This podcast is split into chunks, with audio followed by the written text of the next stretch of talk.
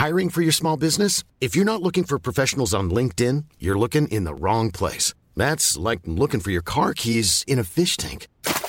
LinkedIn helps you hire professionals you can't find anywhere else, even those who aren't actively searching for a new job but might be open to the perfect role. In a given month, over 70% of LinkedIn users don't even visit other leading job sites. So start looking in the right place. With LinkedIn, you can hire professionals like a professional. Post your free job on linkedin.com slash people today.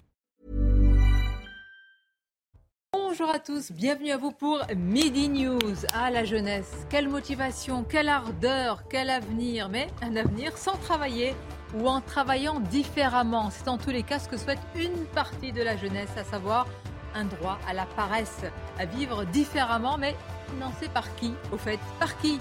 Car le retour à la réalité peut faire très mal. Qui fait mal déjà, ce sont les factures d'électricité des boulangers qui se lèvent tôt et ne comptent pas leurs heures. Ils manifestent à Paris. On sera dans le rassemblement Place Nation qui va se diriger vers Bercy. Ils ne s'en sortent plus. Et puis eux, ils ont sorti une sacrée proposition des députés modem qui veulent rallonger la semaine de travail, supprimer totalement les 35 heures au point où on en est et financer comme ça le système de retraite. On va en parler, puis nous parlerons euh, des annonces à l'instant du gouvernement sur l'emploi des seniors ou encore la pénibilité. Mais tout d'abord, c'est le journal. Bonjour à vous, cher Simon. Bonjour Sonia et bonjour à tous. Le gouvernement a donc présenté euh, sa réforme des retraites ce matin au Conseil des ministres. Une réforme, on le sait, euh, très contestée par les syndicats et une majorité de Français. Le texte arrivera le 6 février prochain à l'Assemblée nationale. On va écouter euh, le ministre du Travail, Olivier Dussopt, euh, à l'issue de ce Conseil des ministres. Une réforme qui permet plus d'équité. Plus d'équité, c'est la volonté que nous avons de, fermer les régimes de retraite spécifiques des régimes spéciaux. Cela concerne la RATP, les industries électriques et gazières, le régime des clercs et employés de notaires, la Banque de France ou encore le Conseil économique et social avec euh, la volonté aussi de respecter le, contrat social passé par les salariés actuels des entreprises ou des institutions ayant euh, des régimes spéciaux. Et donc cette mesure s'appliquera pour les nouveaux embauchés. Dans le reste de l'actualité, euh, les boulangers vont manifester cet après-midi à Paris. Ils réclament des aides supplémentaires face à l'inflation de la part du gouvernement. L'appel à la mobilisation a été lancé par le collectif pour la suivi des boulangeries et de l'artisanat. On va écouter une boulangère en région parisienne. Elle était ce matin sur notre antenne et elle nous fait part de son inquiétude. Nos trésoreries sont exsangues après la Covid. On ne pourra pas faire face. Pour moi, en 2023, à partir du mois prochain, c'est entre 12 et 13 000 euros de facture d'énergie, alors que j'étais à 3 000 en 2022 mensuellement l'hiver. Qu'est-ce que je fais? J'ai pas la trésorerie. Je suis obligée d'aller dans la rue et demander à mon fournisseur d'énergie de renégocier mon contrat. Et puis euh, deux policiers ont tiré et tué hier un homme qui pointait son arme vers eux. Les deux agents ont été placés en garde à vue dans le cadre d'une enquête visant à déterminer si l'ouverture du feu s'est faite conformément au cadre légal. Les faits se sont produits hier soir dans le 11e arrondissement de Paris. L'homme est mort après avoir été touché à quatre reprises par les deux policiers. Son arme était finalement factice. Elisa était sur les lieux au moment des faits et elle nous raconte. On était en terrasse et on a entendu trois coups de feu euh, distincts, mais on n'a pas entendu de cris. On a tourné la tête et euh, j'ai vu un homme euh, tomber à terre. Il n'y a pas eu de cri. Euh, suite à ça, vraiment, dans allez, 5 secondes après, il y a deux policiers avec des, des gilets pare-balles qui se sont approchés de lui et ils ont pris son pouls. Il y a un homme en civil qui, qui a enlevé son pull et qui a commencé un massage cardiaque.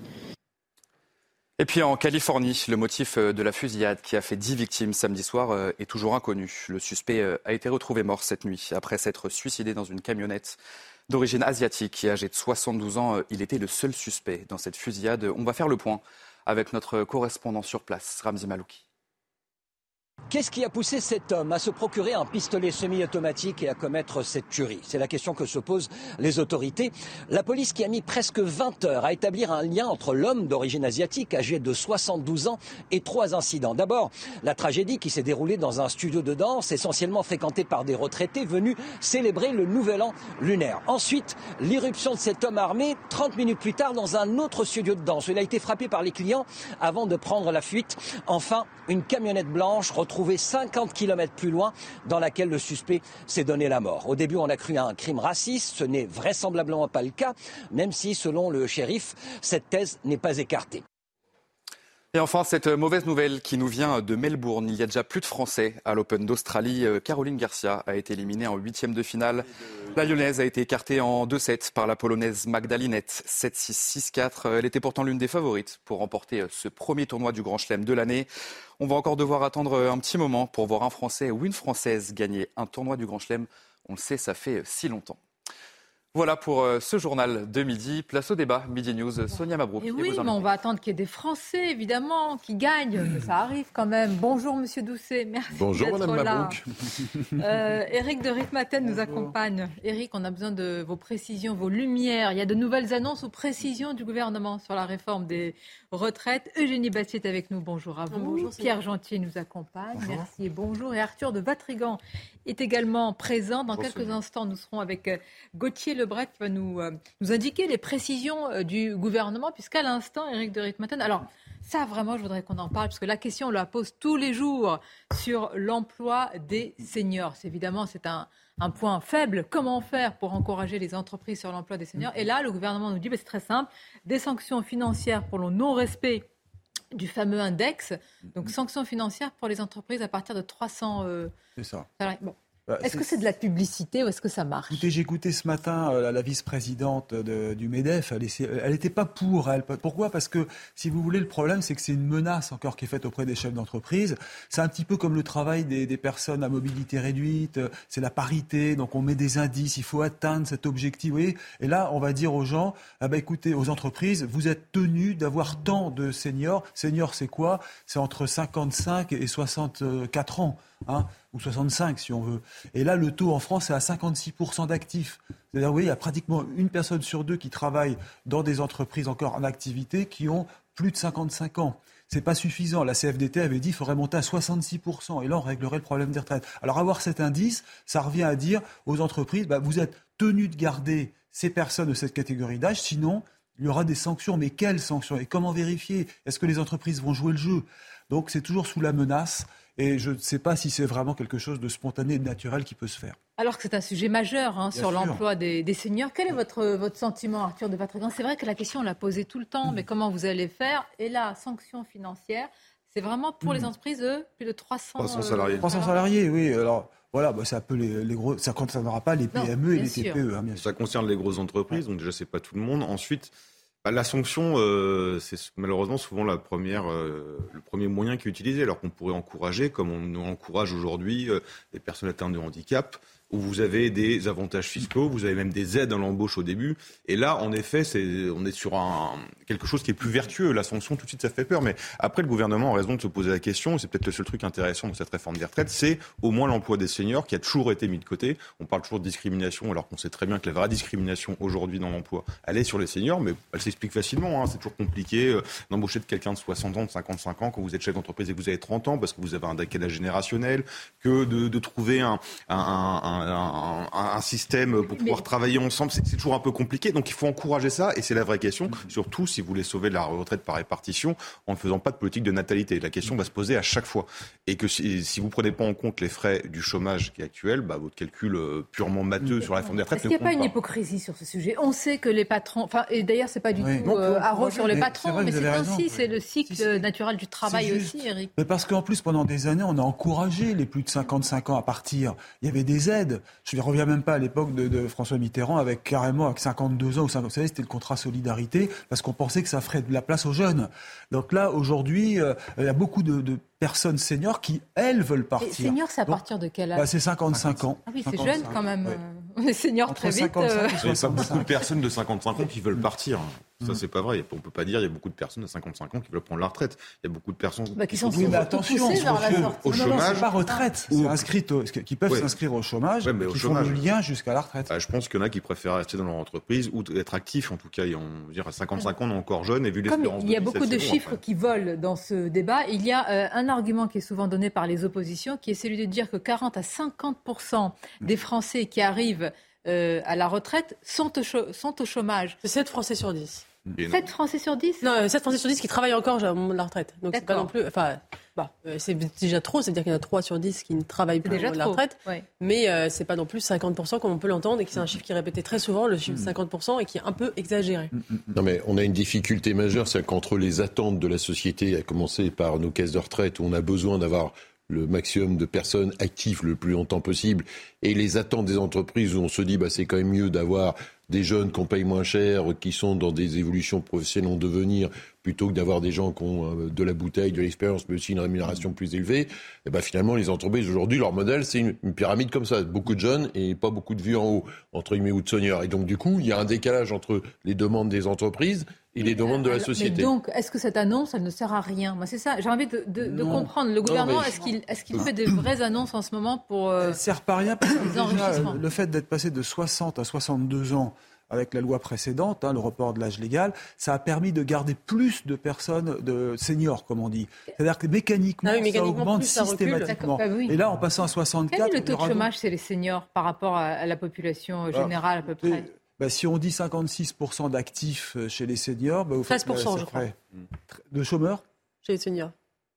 Ça me paraît pas beaucoup aussi. Bah c'est bon que chez les jeunes, mais après le problème du chômage. le chiffre qui a été donné par Olivier Véran. Le, problème du chômage chez les seniors, c'est que quand vous êtes au chômage à 55 ans, euh, c'est très compliqué de trouver un emploi. Alors quand vous avez un taux de chômage qui est plus élevé, en effet, chez les 20-30 ans, sauf oui, que la réinsertion dans le marché pas facile. Rester au chômage, c'est ça le problème en fait. C'est le chômage plus long, de plus long. chômage plus long et voir que ça se termine à la retraite. Non, mais il y a aussi une autre difficulté avec cette mesure, c'est-à-dire que euh, on dit on va imposer une sanction aux entreprises qui ne maintiennent pas les seniors. Mais euh, il y, a, il y, a, un effet que moi j'ai entendu de, de, la part de, de la bouche d'économie, c'est qu'il y a un effet d'anticipation de la part des entreprises. Donc, donc finalement, est-ce qu'on ne va pas se retrouver avec une mesure qui va être vidée de son sens? Est-ce qu'il ne serait pas mieux, par exemple, de prévoir une baisse de charges euh, à partir du moment où on a tant pour les grandes entreprises, puisqu'il s'agit de grandes entreprises, on a tant de seniors dans cette entreprise. C'est une philosophie de comment on voit euh, ce qu'on appelle le senior. Déjà, ce mot, il est un... C'est une catégorie définie par l'INSEE. Ça devient... Voilà, 55, 64 ans. Ouais, enfin, quand, euh, on peut l'expérience de vie hein. moyenne euh, pour les hommes de, de 79 ans aujourd'hui, mmh. moyenne, hein, mmh. évidemment, avec des écarts importants, et pour les femmes de 83 ans, c'est sûr que se dire qu'à 55 ans, on est senior dans la société, c'était peut-être un modèle bon mentalement après la Seconde Guerre mondiale, mais il faut changer ça. il faut changer cette logique-là, parce qu'autrement, alors c'est compliqué parce que c'est une, une, dynamique culturelle qui se met en place. Est-ce que le, quelle, quelle place euh, entre guillemets des seniors. Euh, oui, donc ça ne se règle pas, par une sanction financière non, mais ou par des encouragements. C'est la même chose que l'histoire de la parité, c'est-à-dire qu'à un moment donné, il faut mettre des coups d'épaule dans la porte pour faire bouger ah, les choses. Non, non, mais non, je suis pas d'accord sur ça. Mais par contre, le problème, c'est que ça se règle. Je vous prends un exemple sur la parité. Euh, parité homme-femme. Aujourd'hui, vous avez une génération, euh, je vais me faire taper par les féministes, mais c'est pas grave, une génération de euh, d'hommes, une génération d'hommes qui sont sacrifiés. Pourquoi? Parce que dans les grandes entreprises, oui, qui sont sacrifiés.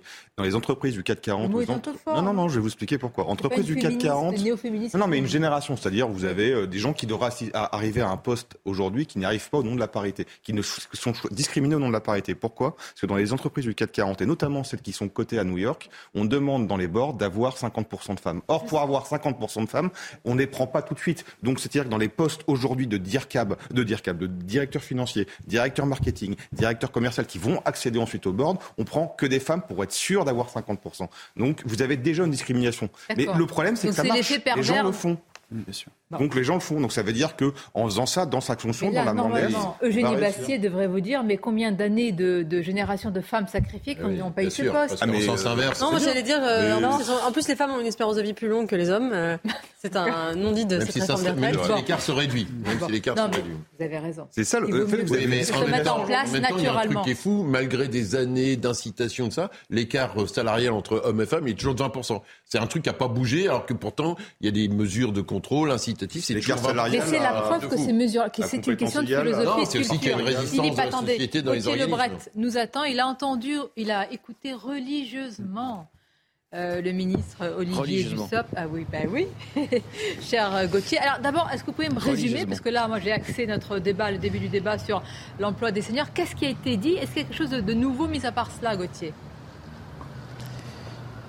Oui, alors sur l'emploi des seniors, effectivement, il y a cet euh, index qui va être mis en place et des sanctions qui vont s'appliquer aux entreprises, mais non pas si elles emploient pas assez de seniors, mais si elles ne donnent pas leurs données justement, eh bien sur euh, l'emploi des seniors au sein des entreprises. Il y aura aussi des, des négociations euh, chaque année, c'est ce que veut mettre en place le gouvernement avec les partenaires sociaux pour l'emploi des seniors. Vous connaissez le problème, au-delà de 55 ans, vous avez un senior sur deux qui est actif en France. C'est évidemment un immense problème quand vous voulez eh bien augmenter l'âge légal de deux ans quand vous le reporter. Par contre, le gouvernement reste inflexible sur deux points qui étaient au cœur euh, des débats ces dernières semaines, à savoir les pensions minimales. Alors ça sera 1200 euros pour, euh, on le sait, ça va s'appliquer aussi de manière rétroactive pour les anciens retraités, mais ça sera 1200 euros brut et pas 1200 euros net. Et deuxième point sur lequel, pour le moment, on verra ce qui se passera évidemment au Parlement à partir du 6 février prochain. C'est ce jour-là que euh, le texte va arriver au sein de l'hémicycle. Évidemment, les débats s'annoncent électriques sur les 44 années de cotisation. Vous avez commencé avant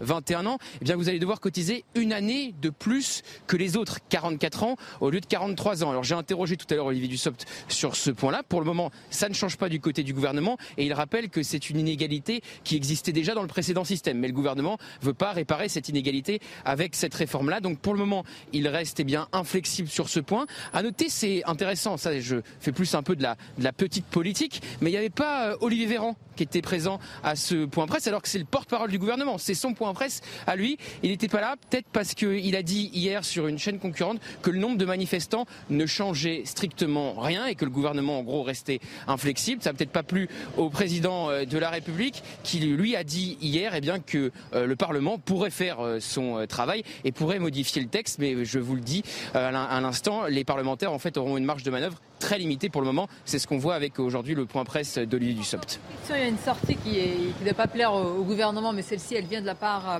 de la CGT, forme de surenchère, puisque maintenant, selon le leader de la CGT, il pourrait y avoir des actions pour euh, perturber aussi les vacances de, février et étirer le mouvement. Est-ce que le, ministre en a parlé et a réagi?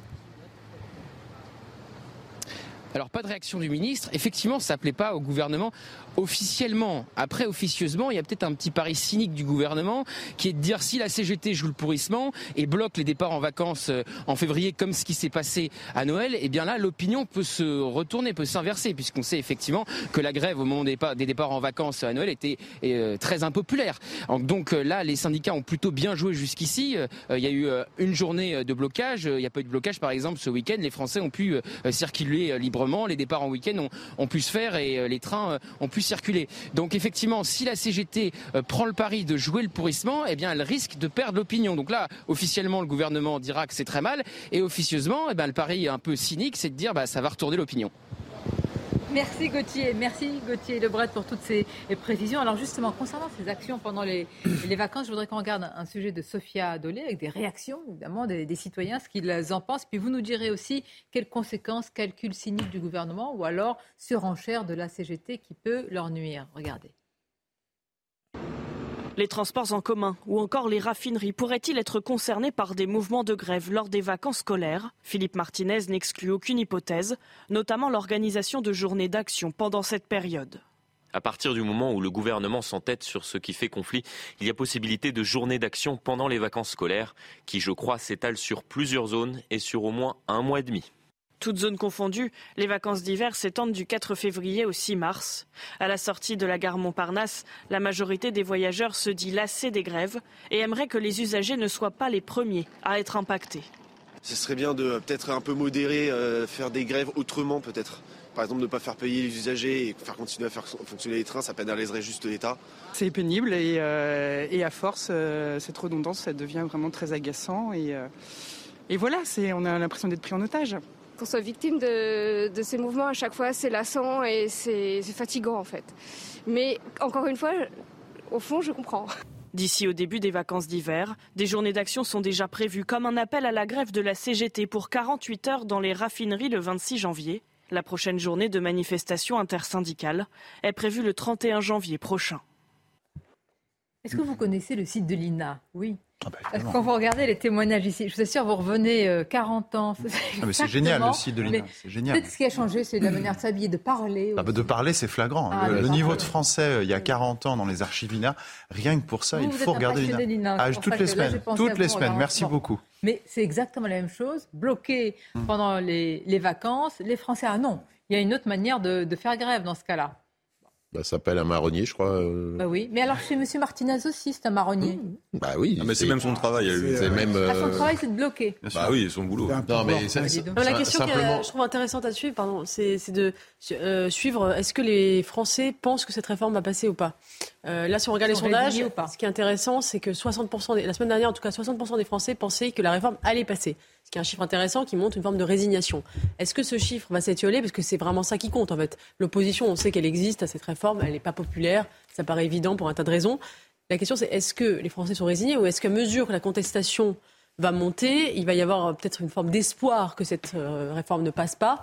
Et est-ce que surtout la majorité présidentielle va tenir? Parce qu'on voit déjà certains députés qui ont des états d'âme, euh, qui viennent de la gauche, qui se disent ah on, est dans le camp des méchants. Bah et est-ce que, est que chez les républicains la tendance aurait bien. Républicains évidemment, mais ils rentrent de leur circonscription. Qu'est-ce bah, qu'on leur dit matin, midi et soir? On leur dit c'est pas possible, faites cette réforme là et ils pensent à eux. Est-ce que l'Assemblée va flancher? C'est la question. Après sur les modes d'action, c'est vrai que de mon point de vue, euh, ce qui s'est passé avec les Gilets jaunes, de manifester le samedi où les gens perdaient pas leur salaire, ça, je trouvais, euh, euh, et le monde, ce qui, ce qui s'est passé par exemple jeudi où il y avait beaucoup de monde, je pense que ça a plus d'impact dans l'opinion publique que l'histoire du blocage, parce que le blocage, finalement... en 95, ils ont reculé à cause du blocage. Oui, ils ont reculé, oui mais en 95, il n'y avait pas les hein réseaux sociaux, il n'y avait pas les chaînes d'infos de la même manière, il n'y avait euh, pas tout ça. Une, et donc, la manière une seule manifestation sur les réseaux sociaux qui a fait bloquer quoi que ce soit... Euh, non. mais ce que j'ai reparlé, c'est que la logique de l'opinion publique, après, là on voit la, cote de popularité et d'Emmanuel Macron et d'Elisabeth Borne qui descend. Il y a aussi ça, c'est ce débat-là, euh, y compris à l'Assemblée nationale. Donc comment se joue l'opinion publique? Parce que Emmanuel Macron... C'est la bataille de l'opinion. C'est la bataille de l'opinion. Et finalement, le, mode d'action de la CGT. d'accord avec ça. C'est pas juste la bataille de l'opinion. Je, vais être encore plus cynique. Moi, je pense que c'est d'abord la bataille. Pardon?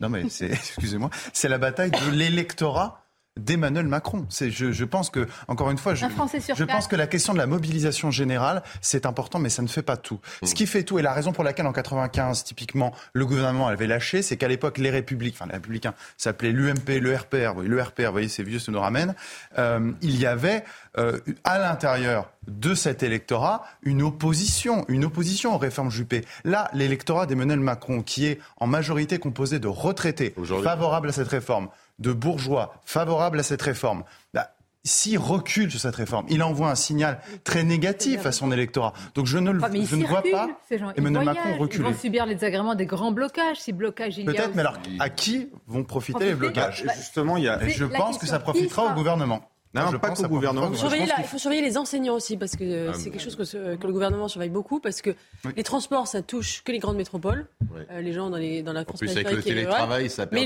l'école, ça, concerne tout le monde et ça bloque tout le pays. Si les profs euh, font, la, font grève, euh, ça bloque tout le pays. Et il y a aussi quelque chose qu'il ne faut pas sous-estimer, c'est le coût politique. Macron n'est plus tout puissant aujourd'hui. depuis six mois, chacun commence à, à voir 2027 en ligne de mire que Horizon, ça grince, ce modem, ça grince, euh, que s'il y en a qui peuvent se envoyer quelques points à Macron au passage ou lui savonner la planche, je pense qu'ils ne s'en priveront pas. Ça milite dans le sens qu'il doit faire une réforme, sinon. non, non, non, non, ah justement, justement, parce que Macron a annoncé que c'était la réforme de son quinquennat, la réforme des retraites, euh, le truc, euh, le fantasme de tout le monde. Donc, s'il n'arrive pas à la faire, bah, politiquement, ça va être compliqué. Euh, il ne pourra pas forcément faire son rêve de euh, nommer un Medvedev pour sa suite de tout ça. par contre, ce qui est amusant, c'est de voir les LR qui, pour une fois, ont des convictions. Les types sont, oh. sont reniés comme jamais. Sur, à chaque fois qu'ils ont le pouvoir, sont reniés sur tout. Là, ils ne bougent pas sur leurs convictions. Ils n'ont pas de convictions, ils alors, sauvent leur électorat. Alors, mais pardonnez-moi, les LR, ils ont toujours été pour la réforme. Oui, non, mais c'est ce que je dis. Ils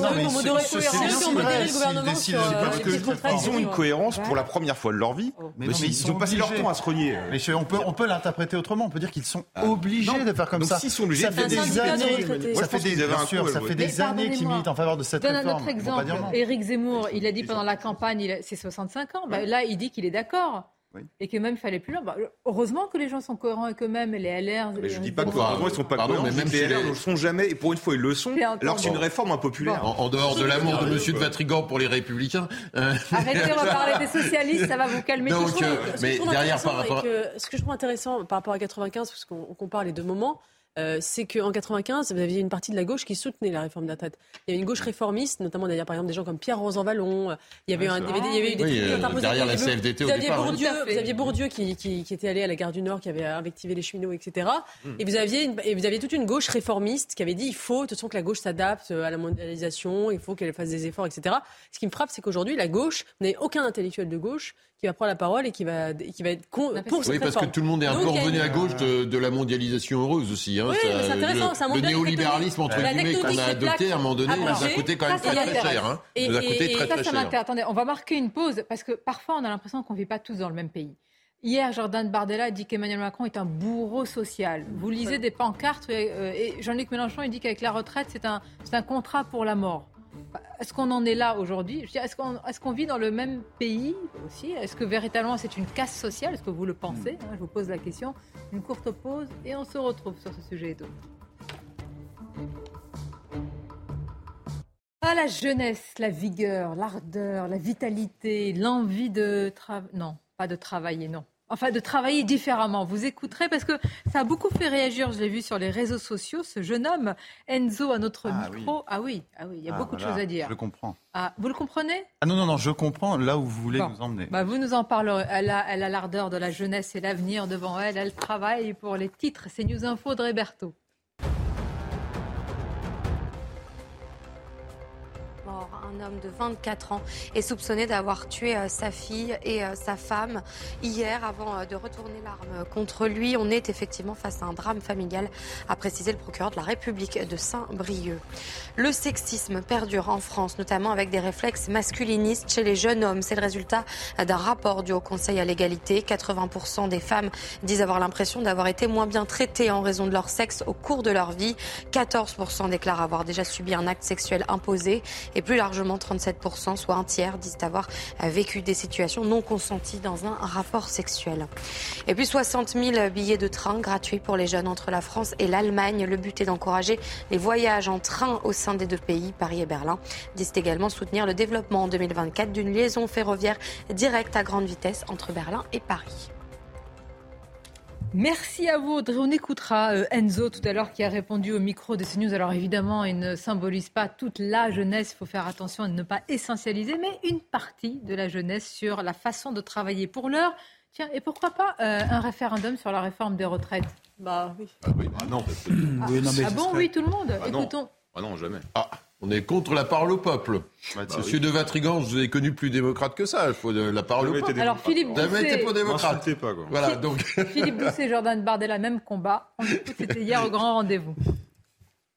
Je pense que euh, nous pourrions aller, dans les prochains jours, euh, vers des temps difficiles et incertains, avec des mobilisations populaires dans la rue, des risques de blocage, c'est ce sur quoi se sont engagés un certain nombre euh, de, de personnalités de la CGT, et puis il y a cette majorité de refus qui se constitue dans le pays, autour de ces 68% de Français, d'après le sondage IFOP, qui sont opposés à la réforme des retraites. Moi je dis, quand euh, on a cet horizon-là devant soi, alors il faut passer par référendum. Mais alors, si vous êtes d'accord, référendum sur les retraites, référendum sur l'immigration, allons-y dans ce cas-là, osons. Ah mais moi j'ai pas de. Je pense que la logique aujourd'hui de par rapport à la à la fatigue démocratique qu'il y a dans ce pays, euh, une attente de la démocratie, à plus d'horizontalité.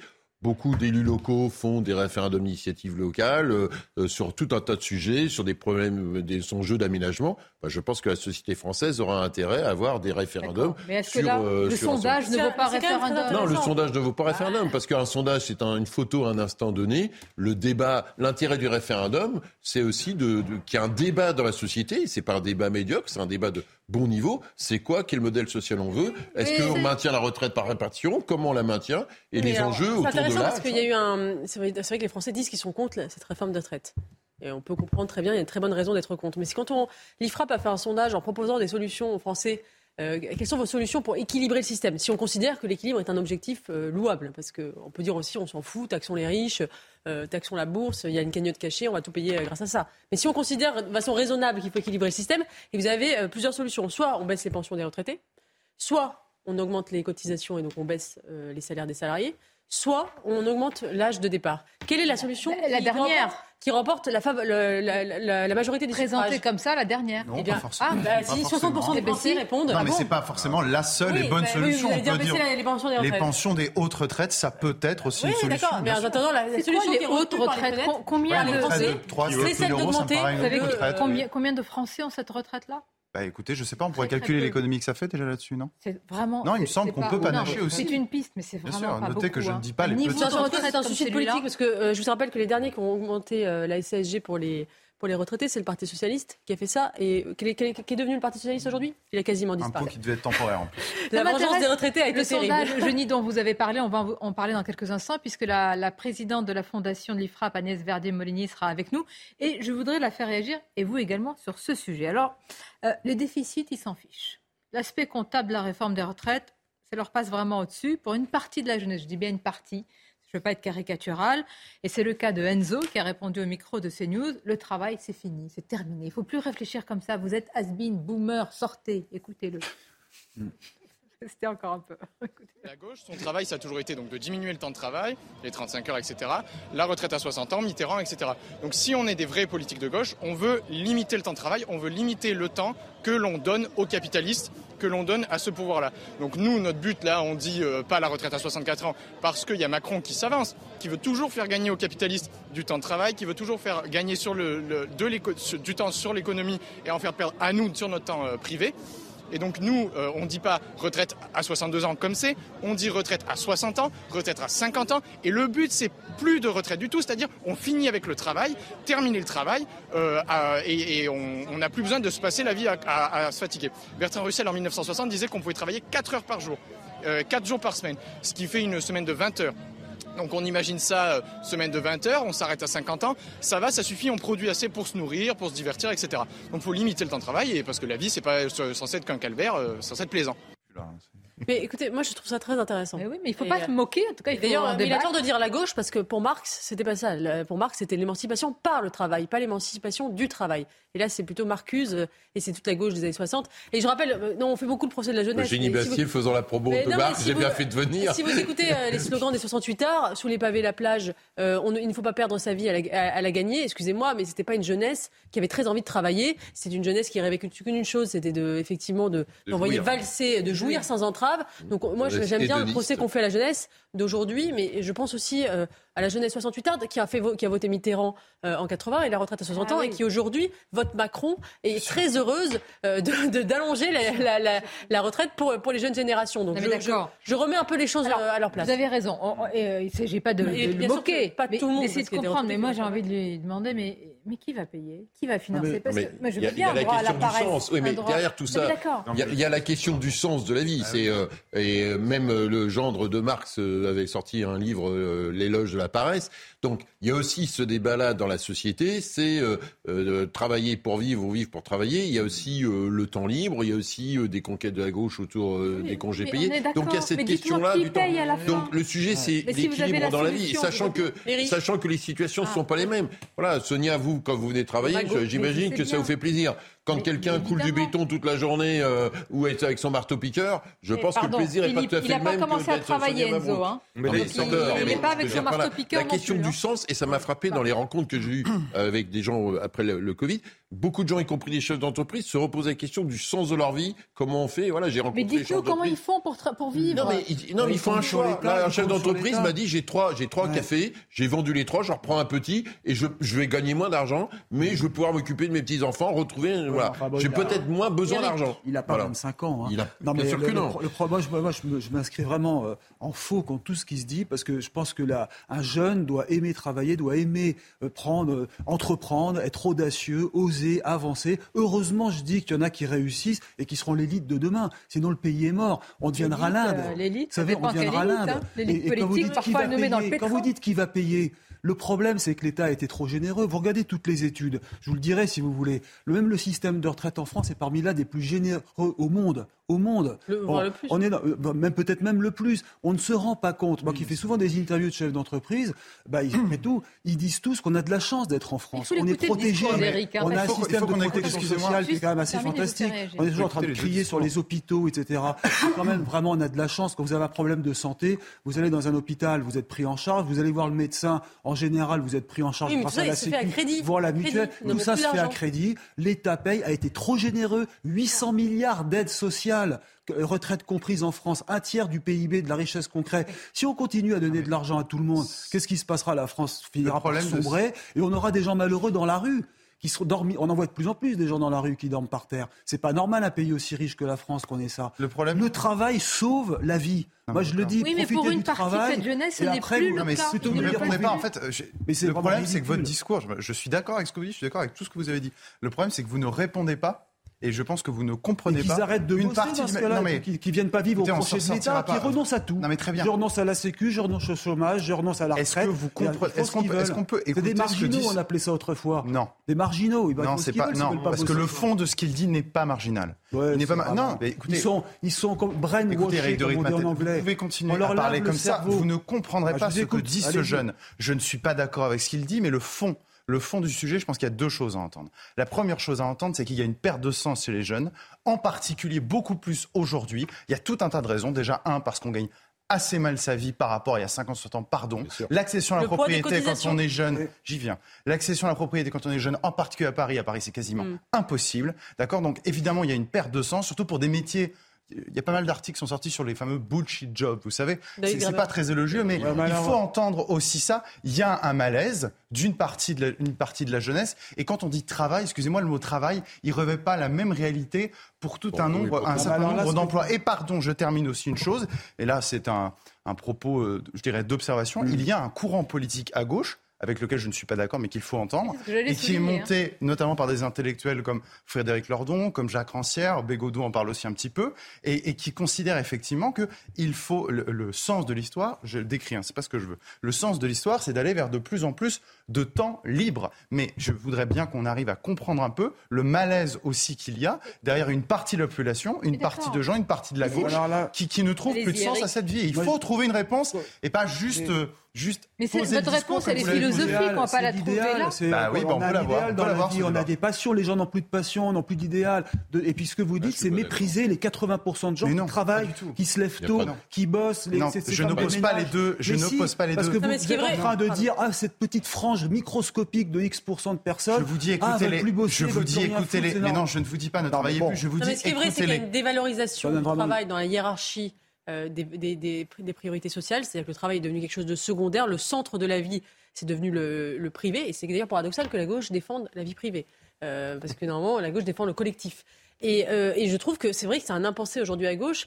le seul objectif, c'est la réduction du temps de travail, comme si finalement on se résignait au fait que le travail n'avait pas d'importance, pas d'intérêt. Il n'y a pas l'idée qu'on va repenser le travail et qu'on va peut-être donner davantage de sens au travail. Quand tout le monde voit comment à Simone Veil, la philosophe Simone Veil, qui disait que le travail est une manière de passer deux ans de Covid. Dans, l'entreprise, vous l'avez rappelé, deux ans de Covid. D'accord, mais, au-delà, au-delà de ça, la perte de sens aussi, il faut voir aussi dans les entreprises les réorganisations, les rachats d'entreprises, les plans de licenciement. La tyrannie managériale. Mais oui, il y a aussi ça. Moi, je vois parce qu'on parle des jeunes. Et je vois aussi beaucoup de cadres usés dans les entreprises. Voilà, je, vois comment ça fonctionne.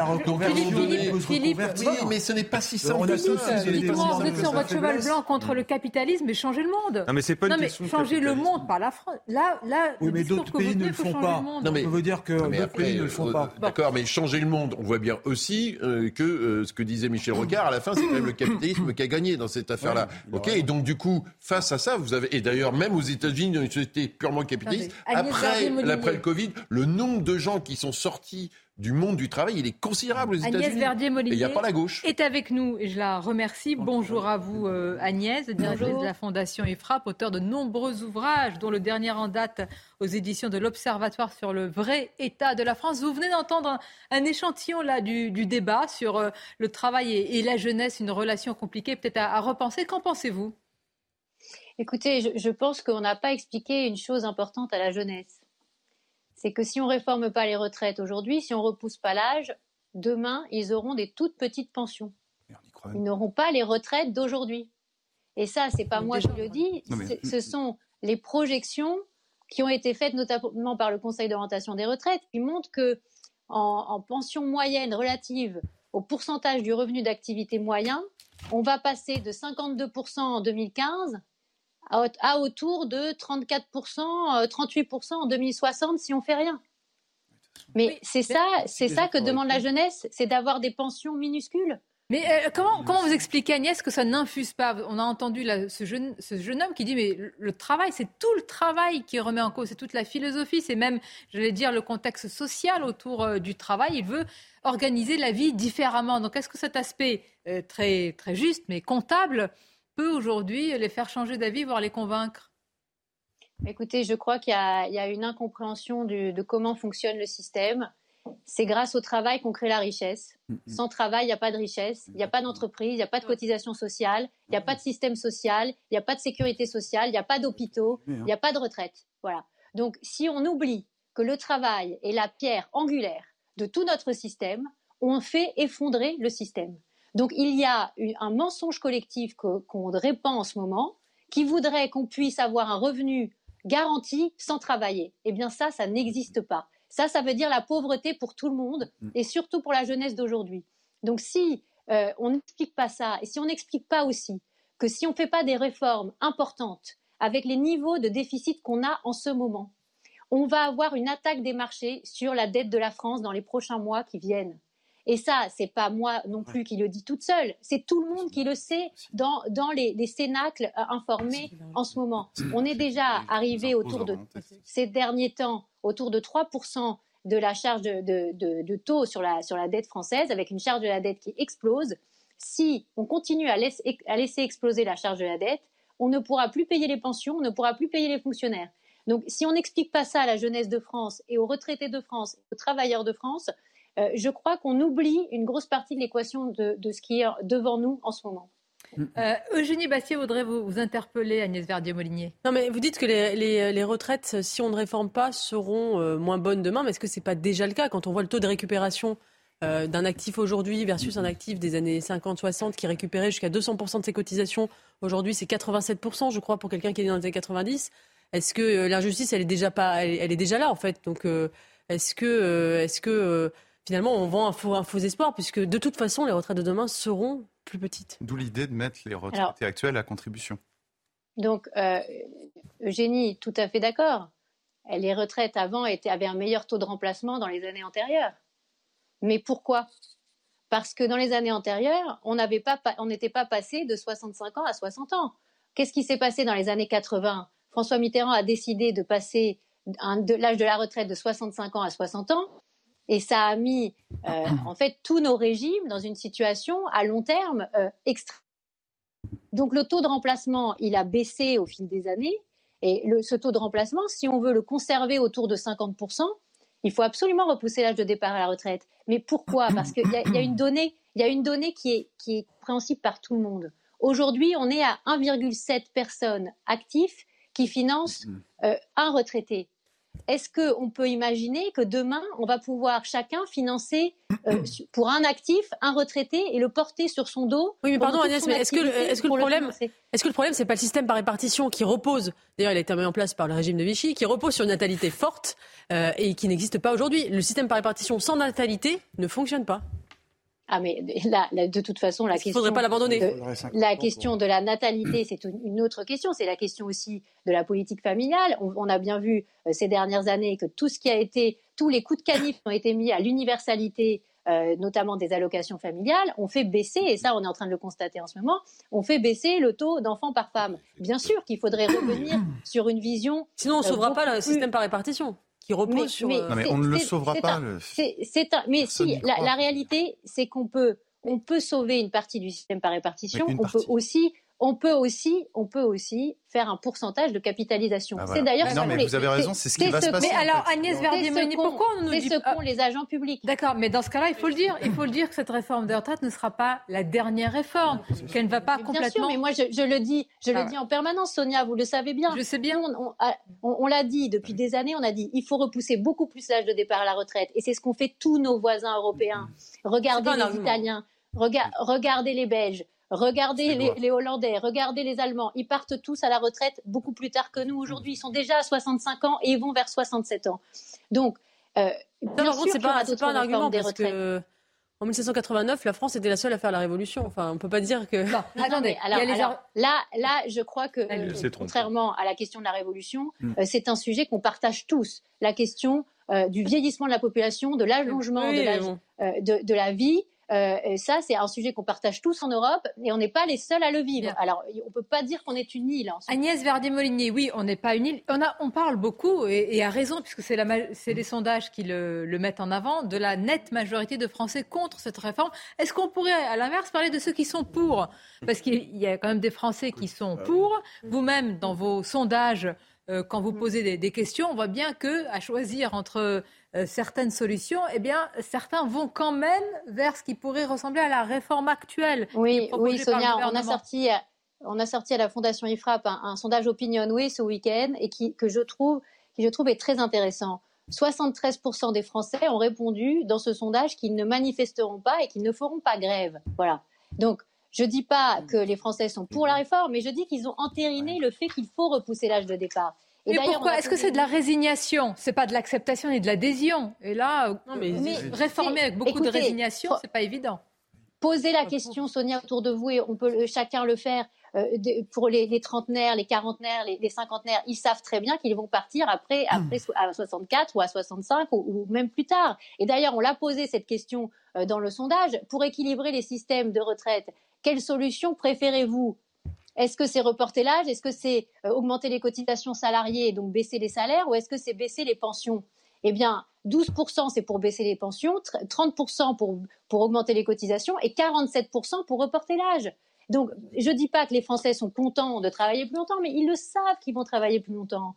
Donc, est-ce qu'on a besoin de faire tout, tout ce ramdam autour de ce sujet alors que c'est une évidence qu'il faut repousser l'âge de départ à la retraite et que l'évidence euh, euh, qui vient en second plan, c'est que si on ne le fait pas, on va tous s'appauvrir. C'est ça la réalité. Tous s'appauvrir quoi qu'il arrive. Enfin, je voudrais qu'on brise l'hypocrisie. Excusez-moi, je peux réagir deux secondes. Pierre Gentil, oui, vous interpelle. Juste, euh, juste dire deux choses. Déjà, un, moi, mon sentiment, et je pense qu'il est, il est partagé par une partie de ma génération, et j'en suis pas le porte-parole, c'est que de toute façon, la génération à laquelle j'appartiens et, pas très loin et celle derrière, nous n'aurons pas une retraite par répartition suffisante et que très naturellement, ce qui va se passer, c'est qu'on va avoir une retraite par capitalisation complémentaire qui va venir moduler une retraite par répartition qui sera insuffisante. Et la, et la deuxième chose, pardon, c'est qu'on sait très bien, et d'ailleurs c'est dit, que cette réforme, ce n'est pas la dernière, qu'il y en aura d'autres et que nous n'en verrons pas le bout. Voilà, ça pose, ça pose d'autres questions. Je vais remercier Agnès Verdier-Molinier. Peut-être une réaction à cela, Agnès? Parce qu'il vient d'être bah, dit, oui, c'est pas la dernière. Hein. Non, mais c'est pas la dernière parce qu'on va vivre, et, et c'est formidable, de plus en plus longtemps, et on sera de plus en plus en forme pendant longtemps. Et, tous les régimes spéciaux on part aujourd'hui à 52 ans, 56 ans, 57 ans, eh bien, ils ne sont pas finançables. Les Français le savent. Donc arrêtons, arrêtons de mentir aux Français et de faire croire qu'on pourrait retourner à la retraite à 60 ans, qu'on va pouvoir travailler moins et gagner beaucoup plus d'argent. Est-ce que vous, n'avez pas compris déjà avec les 35 heures que ça nous avait amputé énormément de notre richesse nationale? Est-ce que vous n'avez pas compris que passer de 65 ans à 60 ans, euh, à l'époque de Mitterrand, ça nous a amputé aussi une partie de la richesse nationale? Et, pourquoi on revient pas sur... Est-ce qu'on gagnerait pas plus en, revenant sur les 35 heures qu'en allongeant euh, la durée de... En un mot, mais il faut faire les deux. La, réalité, Eugénie, c'est qu'il faut faire les deux. Pourquoi? Parce que euh, on l'a montré à la Fondation IFRAP, notre défaut de travail par rapport aux autres pays, ça nous ampute 100 milliards de création de richesses par an tous les ans. C'est énorme. Et, d'ailleurs, on a montré aussi, et vous le savez tous, qu'en part de richesse par habitant, on a perdu des places. On n'est plus que 23e. Donc, on a euh, faire There is no alternative, comme on dit. Agnès Verdier. Non, il n'y a pas d'alternative. Et vous savez, autour de cette table, et tous ceux qui sont là autour de cette table, de ce plateau, travaillent beaucoup plus que 35 heures et savent qu'ils vont travailler au-delà de 64 ans. Donc, la réalité, c'est que euh, on fait des débats tout en sachant très bien qu'il y a une évidence à laquelle euh, il faut se rallier parce que sinon, euh, c'est euh, le risque aussi de la banqueroute, de la faillite pour la France. Merci Agnès Verdier-Molinier. Et je renvoie à votre livre Le vrai état de la France. Vous étayez tous les chiffres que vous donnez. On va continuer à parler. On va devoir marquer euh, la pause. Bah, là, j'ai eu beaucoup de réactions les réseaux sociaux. Je regarde quand même un petit peu. C'est un, focus, mais beaucoup, beaucoup de réactions à ce qui a été dit. On va en reparler, évoquer aussi les boulangers. Hein. parce que c'est très important, Eric. Hein. Réforme des retraites et en même temps, il ne faut pas oublier le contexte, inflation, pouvoir d'achat, SOS des boulangers. À tout de suite. Merci d'être avec nous, Midi News. La suite, on va continuer à, évidemment à parler de la réforme des retraites. Faut-il un référendum? On va parler de la surenchère de la CGT avec les blocages éventuels, blocages à venir, du rapport jeunesse-travail, un rapport compliqué, et puis du SOS des boulangers qui manifestent à Paris aujourd'hui. Mais tout d'abord, le journal. Rebonjour à vous, cher Simon. Rebonjour Sonia et bonjour à tous. Le gouvernement a donc présenté ce matin au Conseil des ministres sa réforme des retraites. Une réforme, on le sait, très contestée par les syndicats et une majorité de Français. Le texte arrivera le 6 février prochain à l'Assemblée nationale. Et le gouvernement ne reviendra pas sur l'âge légal de départ à 64 ans. On va faire le point sur place à l'Elysée. Gauthier Lebray et Jean-Laurent Constantini. Oui, la réforme des retraites a donc été adoptée ce matin en Conseil des ministres. Et puis euh, Olivier Dussopt, ministre du Travail, a fait le point devant euh, les journalistes. Il a annoncé la mise en place d'un index senior. Les entreprises seront sanctionnées si elles ne publient pas leurs données sur l'emploi euh, des seniors en leur sein. C'est toujours le même problème. Au-delà de 55 ans, vous avez un actif sur deux qui est seulement eh bien, au travail. C'est évidemment un vrai enjeu, un vrai problème quand vous voulez repousser l'âge de départ légal de deux ans. Par contre, le gouvernement reste inflexible sur deux points qui étaient au cœur des débats ces derniers dernière semaine sur les 1200 euros de pension minimale. Ça sera bien 1200 euros de pension brute et non euh, nette. Et sur les 44 années de cotisation pour ceux qui ont commencé avant 21 euh, ans. Ça paraissait injuste aux républicains et à une partie de la majorité. Vous avez commencé avant les autres, mais vous allez devoir cotiser une année de plus. Pour le moment, eh bien, le gouvernement reste inflexible. On verra ce qui va se passer au Parlement où le texte doit arriver le 6 février prochain. Et évidemment, les débats s'annoncent d'ores et déjà électriques. Et puis dans le reste de l'actualité, euh, les boulangers qui manifestent cet après-midi à Paris. Ils réclament des aides supplémentaires face à l'inflation de la part du gouvernement. L'appel à la mobilisation a été lancé euh, par le collectif pour la survie des boulangeries et de l'artisanat. Éric Zemmour a reçu euh, des artisans boulangers en fin de, matinée et le président du parti Reconquête leur a apporté son soutien. Mais vous savez, on fait que ça des chèques.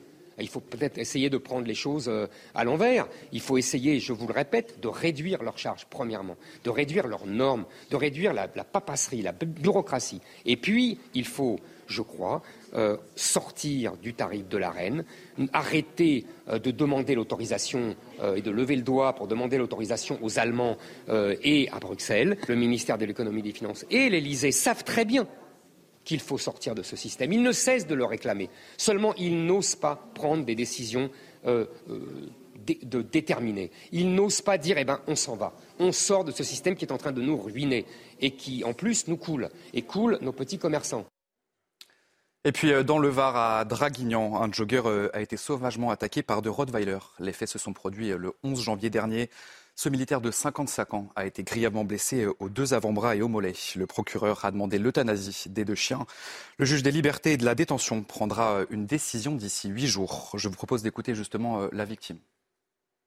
Je me suis retrouvé euh, bah, véritablement euh, au sol, avec les bras qui étaient déjà bien emmanchés. J'ai le bras gauche, enfin j'ai l'avant-bras gauche qui est entaillé, entaillé jusqu'à l'os. Hein. Le, chirurgien a pu observer mon os euh, lorsqu'il a pratiqué les points, de, les suture. Le propriétaire des chiens est arrivé euh, au bon moment. Euh, je pense que je n'aurais pas pu durer une, dizaine ou une quinzaine de secondes de plus face à la, férocité de cette attaque. Alors que la Pologne demande à Berlin de livrer à l'Ukraine des chars lourds Léopard 2, la France n'a pas évoqué pour le moment l'envoi de ces chars Leclerc sur place. Catherine Colonna s'est exprimée ce matin à Bruxelles sur l'aide militaire française à l'Ukraine. On l'écoute. La France, vous le savez, a livré les matériels de défense antiaérienne qu'elle devait euh, donner à l'Ukraine. C'est fait. Et puis le président de la République a pris la décision de donner à l'Ukraine un certain nombre de chars AMX-10. Je crois que c'est le signe de notre détermination à soutenir l'Ukraine aussi longtemps euh, qu'il le faudra et au niveau qu'il convient. Allez, tout de suite, c'est l'heure de votre chronique sport consacrée aujourd'hui à la défaite de Caroline Garcia à l'Open d'Australie. Il n'y a malheureusement plus de Français à Melbourne. On voit ça tout de suite, votre chronique sport. Cette année, les hommes n'ont pas fini de bouger. Votre programme sport avec Newman. Le rêve de Caroline Garcia est passé. La Française a été éliminée cette nuit en huitième de finale de l'Open d'Australie par Magda Linette. La numéro 4 mondiale avait pourtant démarré tambour battant. Elle mène rapidement 3-0 dans le premier set, mais Linette recolle avant de remporter facilement le tie-break de la première manche. Les deux joueuses se rendent coup pour coup dans le second set, mais la Française se voit trahie par son service. Une panne de première balle qu'elle paie cher en étant breakée au pire moment. 5-4 pour Linette, service à suivre. La Polonaise ne tremble pas et élimine Caroline Garcia 7-6, 6-4 en huitième de finale, loin des ambitions que la Française nourrissait. Cette année, les hommes n'ont pas fini de bouger. Votre programme sport avec Newman.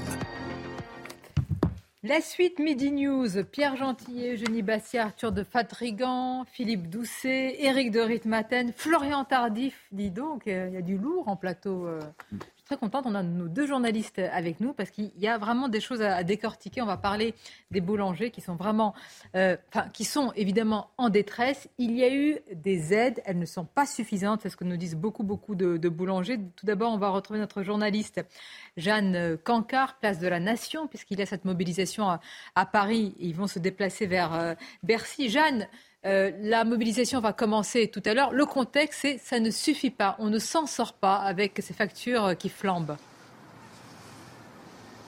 exactement, Sonia, les boulangers qui viennent manifester aujourd'hui place de la Nation à 14h nous expliquent eh bien qu'ils ne s'en sortent pas malgré les aides mises en place par l'État. Déjà aussi, ce qui nous explique, c'est que c'est un vrai parcours du combattant pour faire ces démarches administratives, démarches administratives qui n'ont d'ailleurs souvent pas le temps de réaliser. C'est ce qui nous explique. Ils nous disent que malgré ces aides, ça ne suffit pas, ils ne s'en sortent pas, que ça peut prendre plusieurs semaines avant qu'elles soient effectives. Donc concrètement, ce que nous disait un boulanger tout à l'heure, eh bien, d'ici à ce que ces, ces aides puissent être mises en place dans sa boulangerie, il doit continuer à payer des factures exorbitantes. Ces boulangers qui estiment que les aides ne sont pas suffisantes et qu'elles ne sont pas suffisamment élargies à un assez grand nombre. Donc ils vont défiler ici à partir de 14h, direction pour un objectif arrivé du secteur, direction le ministère de l'économie à Bercy. Une manifestation qui est aussi un petit peu politique. Tout à l'heure, il y a plusieurs boulangers qui ont été reçus par euh, Éric Zemmour à son QG. Et puis, dans ce cortège, il y aura aussi d'autres politiques, notamment le Rassemblement national qui sera présent ici pour accompagner les boulangers qui nous expliquent toujours qu'ils ne pourront pas continuer à payer ces factures exorbitantes tant que les aides ne pourront pas être concrètement et rapidement mises en place. Merci beaucoup Jeanne Cancard et on vous retrouvera tout à l'heure évidemment tout au long de ce, de ce cortège à partir de 14h. Justement, nous sommes avec euh, Ange Cadeau. Bonjour à vous et merci d'être euh, avec nous euh, en direct Madame. Vous êtes responsable des boulangeries La Maison Bichon à Paris. Alors la Maison Bichon c'est Paris 10e. C'est deux boutiques. C'est Stalingrad. Exactement. C'est 25 salariés. C'est une facture qui est passée, je suppose, comme beaucoup de boulangers, peut-être de 2000 à, à 11 000 ou... À 11 500. Ah bah voyez, à 11 500 euros. Madame Cadeau, on a envie de comprendre, euh, nos téléspectateurs et nous-mêmes ici sur le plateau, pourquoi vous n'avez pas bénéficié, semble-t-il, ou pas assez des aides? Pourquoi vous êtes passé à travers les mailles du filet? Alors, en fait, c'est simple. Aujourd'hui, euh, avec ce qu'il propose le gouvernement, ce n'est vraiment pas possible d'avoir les aides. Pourquoi? Parce qu'on est au-dessus de 10 salariés. Et même si demain, j'avais droit aux, aux, aides, pour être bien clair avec vos auditeurs et avec vous aussi, c'est-à-dire que si on fait 20 plus 20 sur 11 000 euros aujourd'hui, euh, eh ben, ça me ferait une facture seulement de 6 600 euros à payer, d'accord, au mhm. lieu de 11 000. N'empêche que c'est quand même 4600 euros en plus de la facture de base de 2000 euros par mois. Donc ça veut dire plus de 55 000 euros, 55 000 euros à l'année, donc ce qui est énorme. Et aujourd'hui, ce qu'il faut comprendre, c'est que on nous a dit vous aurez peut-être droit à des aides. Alors ok, j'ai peut-être pas droit au 20 plus 20, mais j'ai droit au guichet. À part que ce guichet, il est bimenstruel. Donc ce qu'il faut bien dire, c'est qu'il aurait fallu qu'au mois de novembre et au mois de décembre, l'État donne déjà la feuille de route pour pouvoir demander cette aide bimenstruelle. C'est-à-dire qu'aujourd'hui, les artisans octobre, novembre, décembre, janvier février, ils ne pourront pas rentrer dans le mode du guichet. C'est-à-dire que là, on a fait une demande aujourd'hui au mois de janvier, le 10 janvier, euh, pour avoir un droit à cette aide, et on ne sera éligible qu'au mois de On comprend, on comprend. Ange Cadeau, si vous aviez... Bien, on comprend évidemment et on voit une situation qui est une situation véritablement, et les mots sont, posés de, détresse. Vous aimez votre métier, il y a, vous avez des salariés, bien vous voulez. Bien sûr. Les maintenir. Si vous aviez une question, une demande, une revendication adressée à Bruno Le Maire, je disais à nos amis, je le reçois demain en, interview. Si vous aviez une question à lui transmettre, quelle serait-elle? Ben, pourquoi EDF aujourd'hui on nous dit 280 euros euh, le mégawattheure, EDF le produit à 42 euros. Pourquoi on fait pas un circuit court? On fait bien des circuits courts dans l'alimentaire. Pourquoi on fait pas un circuit court pour le DF pour la nation. Je veux dire, au jour d'aujourd'hui, euh, je veux dire, vous avez euh, quand même plus de 40, 40 euh, sociétés qui redistribuent le DF, qui l'achètent à 42 euros, et nous, on nous dit on va le payer 280 80 euros le kilowattheure. Donc, oh. il est clair que pour nous, c'est vraiment pas possible. Pourquoi? Parce qu'aujourd'hui, le gouvernement dit c'est un listage de, de 280 euros le kilowattheure sur l'année, mais ce n'est même pas encore garanti. En plus, par rapport aux aides, on ne sait pas vraiment à quoi on va avoir le droit finalement, on n'aura peut-être droit à rien du tout. Donc, c'est clair qu'aujourd'hui, les artisans commerçants sont en colère. Pourquoi?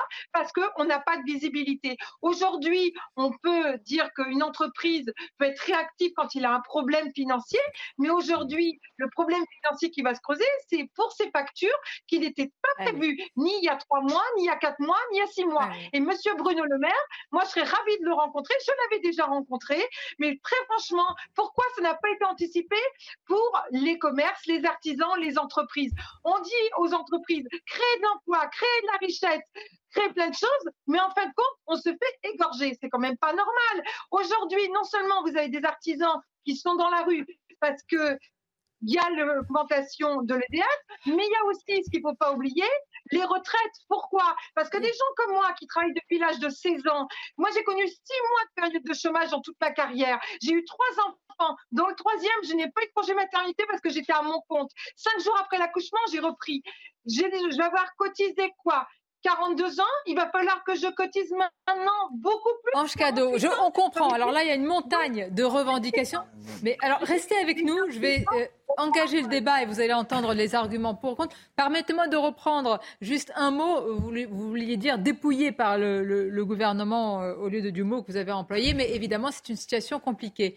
Eric de Ritmaten, quand on entend justement euh, Ange Cadeau qui a ses deux boutiques, ses 25 salariés, etc., mais qu'est-ce que le système qui a été mis en place, pourquoi autant de trous dans la raquette? Je peux la comprendre. Pareil, ma boulangère, quand elle savait que je travaillais chez CNews, elle m'a dit la même chose. Hein. Le problème, c'est que si vous voulez, il y a tant de décalage entre ce qu'annonce le gouvernement et après ce qui est mis en place. Si je résume, euh, elle peut effectivement s'adresser à son fournisseur d'énergie, elle peut résilier son contrat du jour au lendemain sans frais. Bon, sauf qu'il faut appeler et il faut retrouver un contrat en face. Donc ça prend du temps, c'est pas évident. Et puis les factures courent. Hein, on a des exemples de souvent de boulangeries qui payent 41 000 euros d'électricité pour l'année, encore encore plus cher que vous, madame. Et finalement, elles ont que 6 000 euros d'aide. Donc vous voyez, il y a un écart considérable.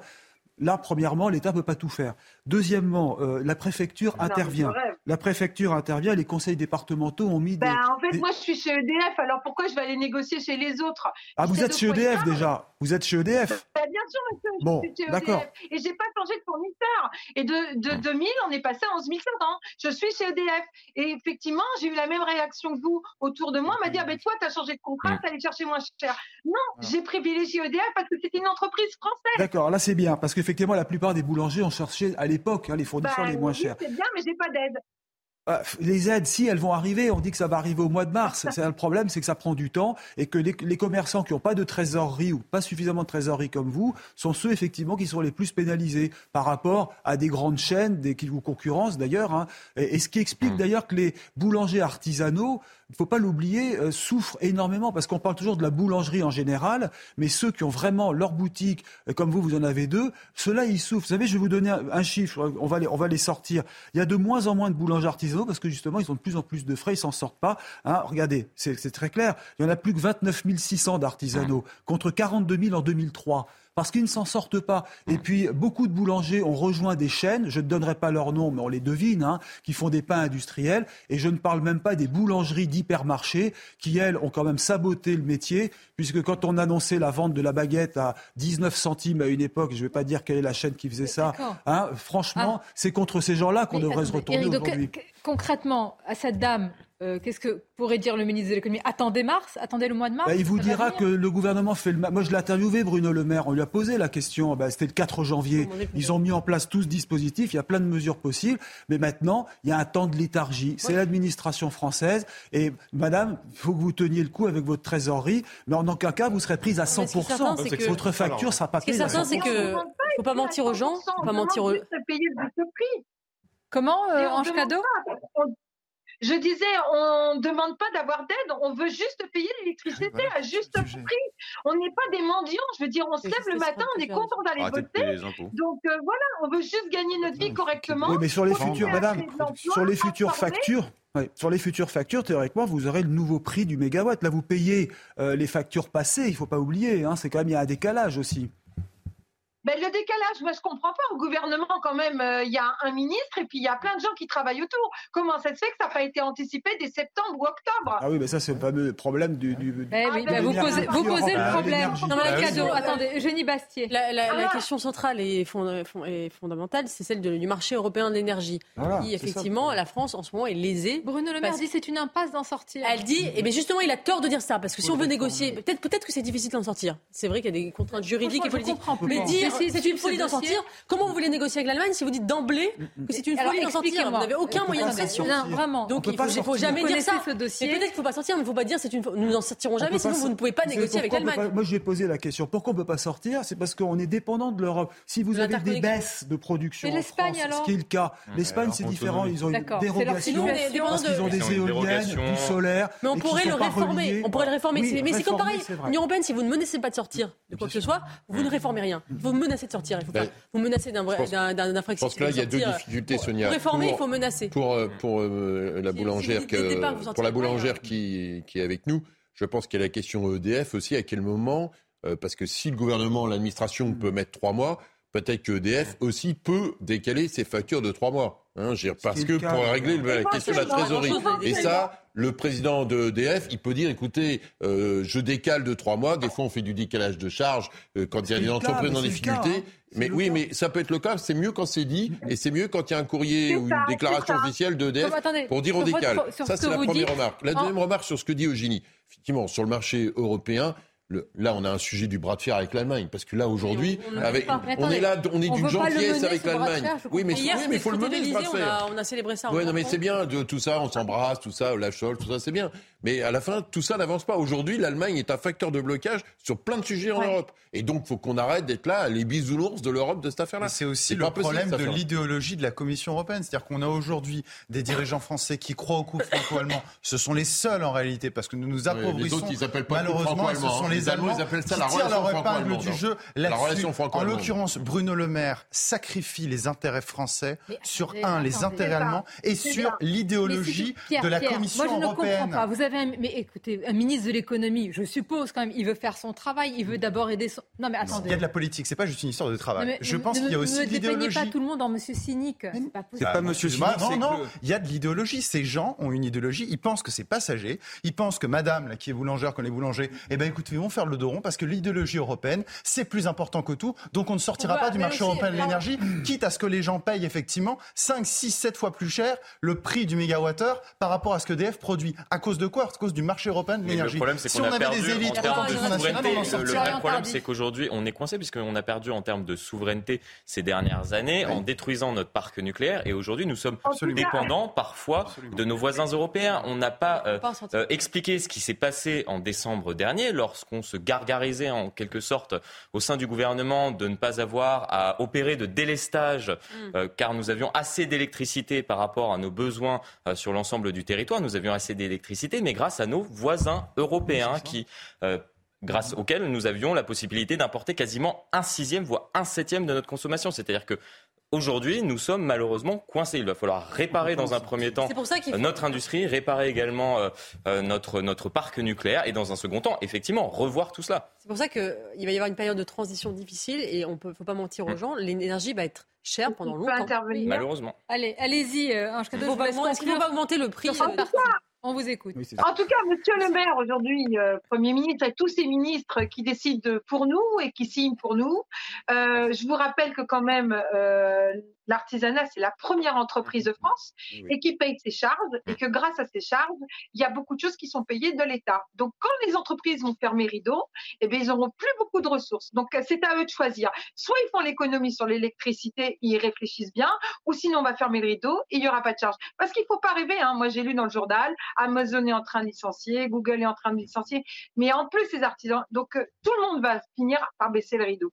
Bon, en tous les cas, on entend votre votre cri avec vos arguments aussi, euh, Ange Cadon. On reviendra vers vous hein, dans les prochains... Là, je vais vous quitter. Je pars rejoindre mes confrères à la manifestation. Et s'il faut aller remanifester, on ira encore. Et je serai avec eux parce que franchement, on est des gens qui se lèvent le matin. Vous êtes contents d'avoir des pains chauds, d'avoir des croissants. Alors, si vous voulez continuer à ah les bah, avoir... on est content d'avoir des pains chauds, des croissants et on est content d'avoir nos boulangeries un petit peu partout en France parce que ce sont des lieux de sociabilité, de conversation, etc. Donc, vous faites partie du tissu social. Ça, le vient de rentrer la vraie vie. C'est la vraie vie. Ce n'est pas de la réunionnité aiguë qu'on fait. Exactement. Je vous remercie. Je vous dis à très bientôt. Vive la baguette. Vive la baguette. à bientôt. À bientôt. On va marquer une courte pause. Hein. Vive la baguette. Bon appétit si vous êtes à table. Et on va continuer à en parler. À tout de suite. Ouais. La contestation contre la réforme des retraites, le SOS des boulangers en détresse qui manifestent à Paris, mais tout d'abord les titres avec Audrey Berthaud, CNews Info. À Paris, hier soir, un sans-abri a été euh, tué par balle par euh, deux policiers dans le 11e arrondissement. Selon, les premiers éléments de l'enquête, euh, l'homme les aurait menacés avec une arme factice. Ils ont alors ouvert le feu. Deux enquêtes ont été ouvertes, l'une par la police judiciaire parisienne et l'autre par l'IGPN. De plus en plus d'arnaques à la vignette critère. L'instauration progressive des zones à faible émission oblige à commander sur Internet ces vignettes, mais des escrocs multiplient depuis plusieurs mois les SMS ou sites frauduleux pour soutirer aux victimes leur corps coordonnées bancaires. Cette arnaque s'est particulièrement développée depuis la fin d'année 2022. Et puis ce vol au musée Hébert de la Tronche près de Grenoble, les bijoux de la princesse Mathilde Bonaparte ont été volés cette nuit. La première estimation serait de 110 000 euros. Les voleurs ont utilisé une échelle et cassé le volet de la pièce où se trouvaient les bijoux, a précisé le procureur de la République de Grenoble. Vous avez un alibi euh, cette nuit. moi, je préparais l'émission. Hein. C'est pas moi, c'est pas moi. Bon, est-ce qu'il faut tenir compte de l'avis des Français euh, sur cette réforme de retraite oui, dit Emmanuel Macron, je l'ai fait puisqu'il y a eu une campagne présidentielle et que j'ai été euh, réélu et que je n'ai pas pris les Français en traître. Meilleur argument. Puisque j'ai parlé de cette réforme des retraites. Non, dit Jordan Bardella, président du Rassemblement national, qui affirme qu'il faut un référendum sur une question aussi essentielle que celle-ci. Et vous, qu'en pensez-vous? Nous sommes allés vous poser la question. Dans cette ville des Hauts-de-Seine, l'idée d'un référendum sur la réforme des retraites est diversement appréciée. Les référendums, à mon sens, sont le référendum, il est connu. On sait qu'il y a 60, à peu près 70% des Français qui sont euh, opposés à la réforme. Donc, euh, selon moi, le référendum n'est pas la solution. Bonne idée, bonne idée. C'est une réforme importante pour les années et décennies à venir. Donc, je trouve que c'est bien de sonder le peuple. Pour, euh, on est dans une démocratie, ça serait bien qu'elle soit encore plus participative.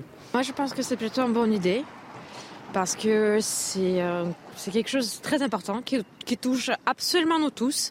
Du coup, je pense que c'est à nous tous de, donner euh, notre réponse, de nos ressentis. Plusieurs leaders de partis politiques de droite comme de gauche se sont dit favorables à un référendum sur la réforme des retraites.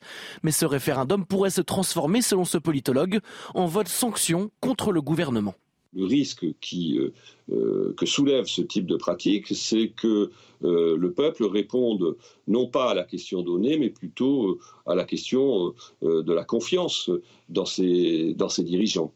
Prochaine étape, la présentation du texte aujourd'hui en Conseil des ministres. Est-ce qu'un référendum sur la retraite ressemblerait encore à un référendum? De toute façon, un référendum, sur les, un référendum sur les retraites, de toute façon, à mon avis, il y a une grande chance qu'il soit perdu parce que les gens sont contre cette réforme. Mais en plus, dans le contexte actuel, si c'est Emmanuel Macron qui le fait, ce sera un plébiscite euh, contre sa personne. Donc moi, je ne vois absolument pas euh, quel serait l'intérêt. initiative parlementaire, sauf si c'est une initiative parlementaire. Il existe Et je un précise quand vous avez aussi. un référendum comme celui-là, c'est tout le projet. Il existe un, mécanisme grâce à l'Assemblée euh, nationale, qui est le référendum d'initiative euh, populaire. Sauf qu'il faut, euh, dans un premier temps, recueillir, il me semble, 185 Non, non, une loi référendum, vous passez par l'Assemblée nationale, par le Sénat, et après, il y a un référendum. oui, après, potentiellement, il y a un référendum, mais ça prend des mois et des mois. La démocratie référendaire, de gagner du temps pour... La démocratie référendaire, on en parle, en fait, depuis que la crise entre la politique et le peuple s'est accélérée. Ça s'accélère tous les mmh. ans. Donc on, veut l'utiliser pour, on dit on va retrouver la démocratie avec ça. Sauf que le problème, c'est qu'un référendum dans notre système ultra jacobin, ultra pyramidal, où une loi va décider pour tout le monde, ça n'a aucun sens. Parce que personne, ni même les élites, macronistes n'ont la compétence pour juger ce qui est bon dans un village de la Creuse et de savoir si c'est le même que Normandie et le même qu'à Paris. Mmh. Ensuite, on sait très bien que euh, depuis que euh, tout s'accélère, depuis qu'on n'a plus de sentiment national, depuis qu'on essaie de remonter les uns contre les autres, chacun va voter en fonction de ses intérêts.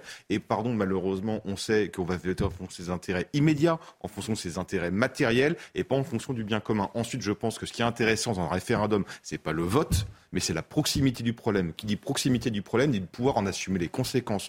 Vous votez dans votre quartier pour quelque chose, vous allez assumer les conséquences directement. Mmh.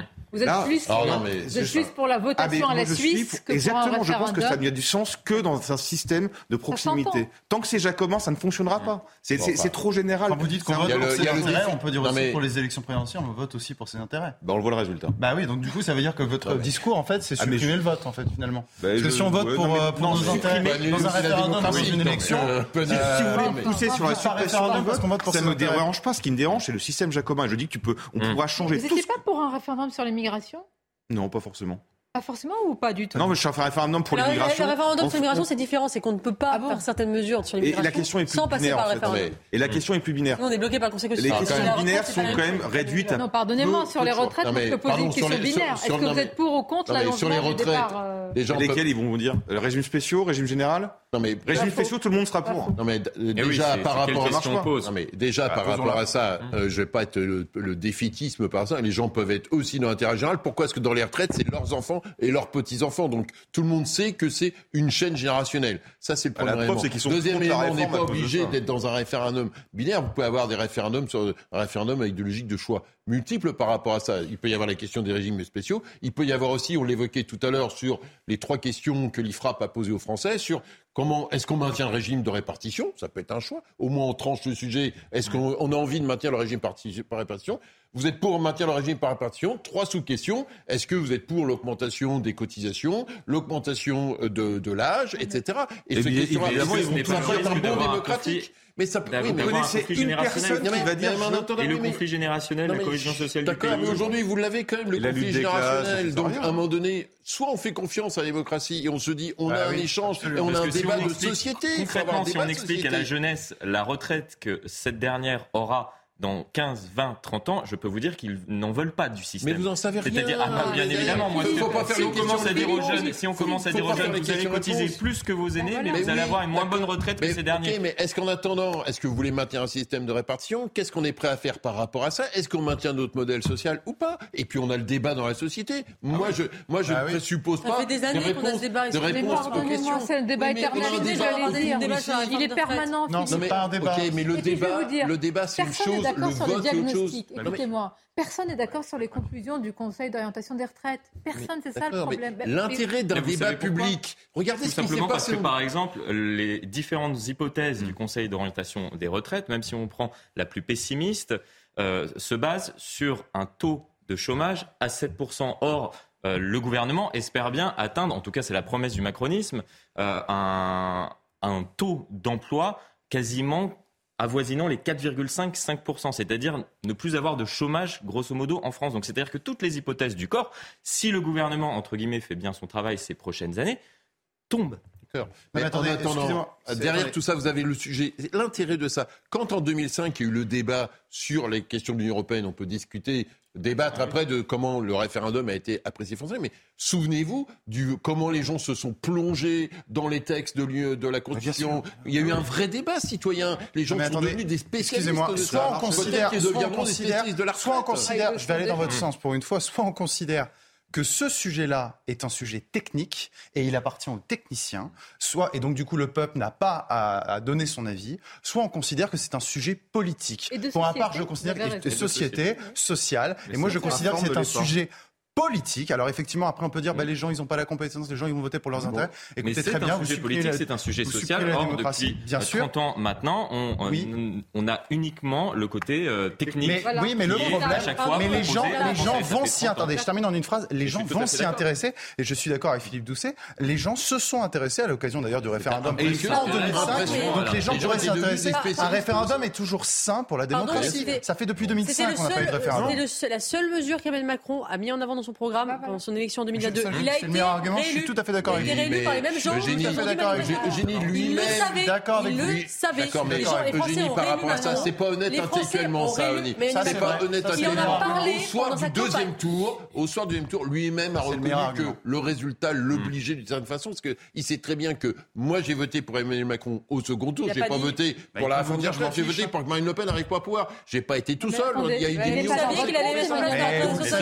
Ça, le problème, c'est c'est un autre problème ah de notre régime en ce moment, c'est que de plus en plus, on ne vote pas pour, on vote contre une autre personne. Ah la, vérité, c'est qu'il n'y a que Marine Le Pen. C'est ce qui s'est passé avec François Hollande. Les gens votaient contre Nicolas Sarkozy. Parce qu'elle, sur la réforme des retraites, elle n'avait pas le programme d'Emmanuel Macron. Donc les gens ont voulu faire barrage au fascisme. Bah écoutez, très bien, bravo à eux. Maintenant, ils sont dans la rue ils ont voté, enfin pour une partie d'entre eux, si on parle des syndicats et de la gauche, ils ont voté pour Emmanuel Macron, ils ont contribué à mettre aux responsabilités Emmanuel Macron. Mais donc elle a été D'accord, mais c'est une, mal, une malhonnêteté politique par rapport à ça. Ça n'empêche pas pour ça qu'il leur lancé un référendum. Voilà. Non, mais vous imaginez ce que vous dire Et alors, ils avaient le champ des législatives aussi. Hein. Il fallait mettre la gauche au pouvoir. Attendez, Philippe. Les élections législatives, il est minoritaire à l'Assemblée nationale. Philippe, faire un référendum, oui ou non, pour Philippe dans cette émission C'est vrai, mais là, je pense que vu le tour de table, je suis battu. Bah, il y a quoi qui vote, donc oui. Non, euh, je voudrais. Bah, vous m'avez fait perdre le fil. Non, mais imaginez, euh, prenons euh, l'argument que vous développez, imaginons dans les prochaines élections, mais alors plus jamais un président ne pourra appliquer son programme avec ce que vous dites, parce que ce sera terminé. Vous direz toujours c'est par ah défaut. Exactement. Non, mais, mais attendez. Mais, non, mais moi, j'ai voté pour lui, mais j'étais contre lui. C'est qu'on s'habitue à des présidents par défaut. Il n'y a pas toujours eu des présidents élus par défaut. Oui, mais ça en prend quand même. Pardonnez-moi, c'est quoi un président C'est quoi un président de la République un président public, c'est le mandataire du peuple. Oui, mais il vous a présenté son programme. Mais je suis. Non, attendez, je suis. On peut dire les deux choses. Je suis d'accord avec ce qui est dit. C'est le meilleur argument du côté d'Emmanuel Macron, c'est de dire.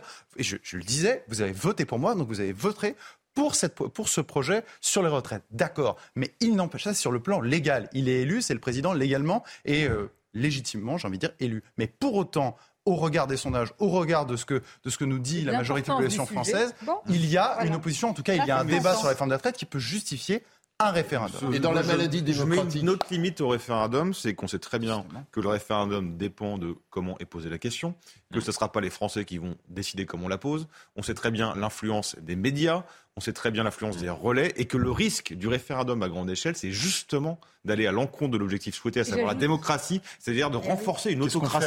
Et j'ajoute que parfois, les référendums, les résultats ne sont pas suivis. Non mais, et là, euh, ça, oui, ah ben non, ah non non, attendez, un référendum a une valeur légale. Si demain il y a une si demain le projet de loi c'est un référendum euh, avec, un passage à l'holocratie, c'est-à-dire le pouvoir de la foule. D'accord, mais ok, mais enfin, vous pouvez m'expliquer tout à la fin. Si personne ne pense que les Françaises et les Français peuvent réfléchir intelligemment à l'échelle de la proximité, la vraie différence par rapport à ce qui s'est passé en 2005, la vraie différence, c'est que si on pose une question sur la réforme des retraites, on ne part pas euh, du même point de départ. C'est-à-dire que nous avons tous euh, une histoire différente, une carrière complètement différente. Bah si, je m'excuse, mais lorsque l'on a vu les gens qui ont aussi manifesté euh, ce jeudi, la plupart des gens que nous avons interrogés avaient un régime spécial. Excusez-moi, et on peut comprendre que ces derniers défendent le régime. Mais raison d'autres souhaitent une uniformisation de la société. L'intérêt du référendum, c'est que vous mettez toute la société. Mais vous savez qu'il n'y en aura pas. Mais toute la société en mouvement, on va diviser les gens puisqu'ils sont d'ores et déjà divisés. D'accord, bah alors ça change quoi? Autant qu'avoir ce débat-là sur le débat politique. les 35 heures ou ce qu'il en restait, pensent les députés modem qui, euh, trouvant que le contexte n'est pas assez inflammable, se disent qu'on va mettre ce sujet-là au centre de, la table. C'est le déconomètre de, de, François Bayrou. Pour mettre un plomb à ma fond. Il est à fond. Faut le faire. C'est lui qui a inventé le, le testeur. Hein. C'est volontaire. Bah, moi, je soupçonne le modem de mettre un plomb à Macron en plus. C'est pas les grands copains en ce moment, quoi. Ah, vous, vous êtes un... Ah oui, il pense à la perversité politique. Bon, mais voilà, François Bayrou a de la part de François Bayrou, il y a quelque chose d'augmenter les cotisations patronales. comme ça. C'est 6 minutes par jour pour sauver le système, peut-être. Alors, l'avis d'un économiste, ça peut nous aider, c'est... C'est Pascal de Lima. Que pense-t-il de cette proposition? En tous les cas, elle a été accueillie plus que froidement par le gouvernement. Écoutons-le. C'est très efficace parce qu'il y a eu des estimations qui ont été faites déjà pour euh, euh, les pertes de 4 heures. Hein. quand on est passé 39 à 35, c'était 130 milliards pour 4 heures. Donc ça pourrait tourner autour de 15 milliards de PIB en plus et donc une amélioration forcément des recettes publiques. Dans une période de croissance faible, hein, il faut bien euh, trouver quelque part des ressources et c'est donc dans le travailler plus. Alors, il est sur l'aspect, Florian, de ce que ça peut rapporter. D'ailleurs, oui, après, on peut euh, aussi euh, questionner le gain de productivité euh, rapporté au nombre d'heures. Donc voilà, on, peut avoir un vaste débat sur, sur cette question. En tout cas, je pense que l'idée est totalement abandonnée, tout simplement parce que Emmanuel Macron a mis en place le principe des heures supplémentaires défiscalisées. Donc, demander aux Français ensuite de travailler un peu plus longtemps ça serait aller à l'encontre de ce qui a été mis en place récemment pour justement donner un peu plus de pouvoir d'achat aux Français. Et dans le contexte actuel, on n'est pas sûr que ce soit une bonne mesure et que ce soit accepté par la population. C'est logique que M. Bayrou doit euh, comprendre euh, seul. Pour moi, il y a un angle mort de cette réforme de retraite et du débat, c'est le coût du travail en France, quand même. C'est la natalité. Euh, non, mais le coût du travail, c'est-à-dire que si, si aujourd'hui le coût du travail est aussi élevé en France, c'est aussi parce qu'il faut payer les, les, hum. retraites. Les cotisations sociales sont très très élevées. Et ça, pour moi, c'est un angle mort. Personne ne parle de la réduction. Il y a un très bon exemple qui circule sur les réseaux sociaux. C'est lorsqu'un salarié touche 3 000 euros, l'entreprise verse 7 000. Ah oui, bien sûr. Voilà.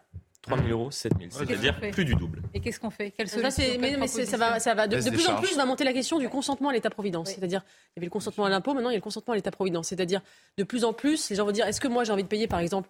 Pour qu'il y ait des allocations euh, pour les, pour les étrangers, par exemple. C'est un, mm. sujet qui, a été, qui est monté pendant la présidentielle.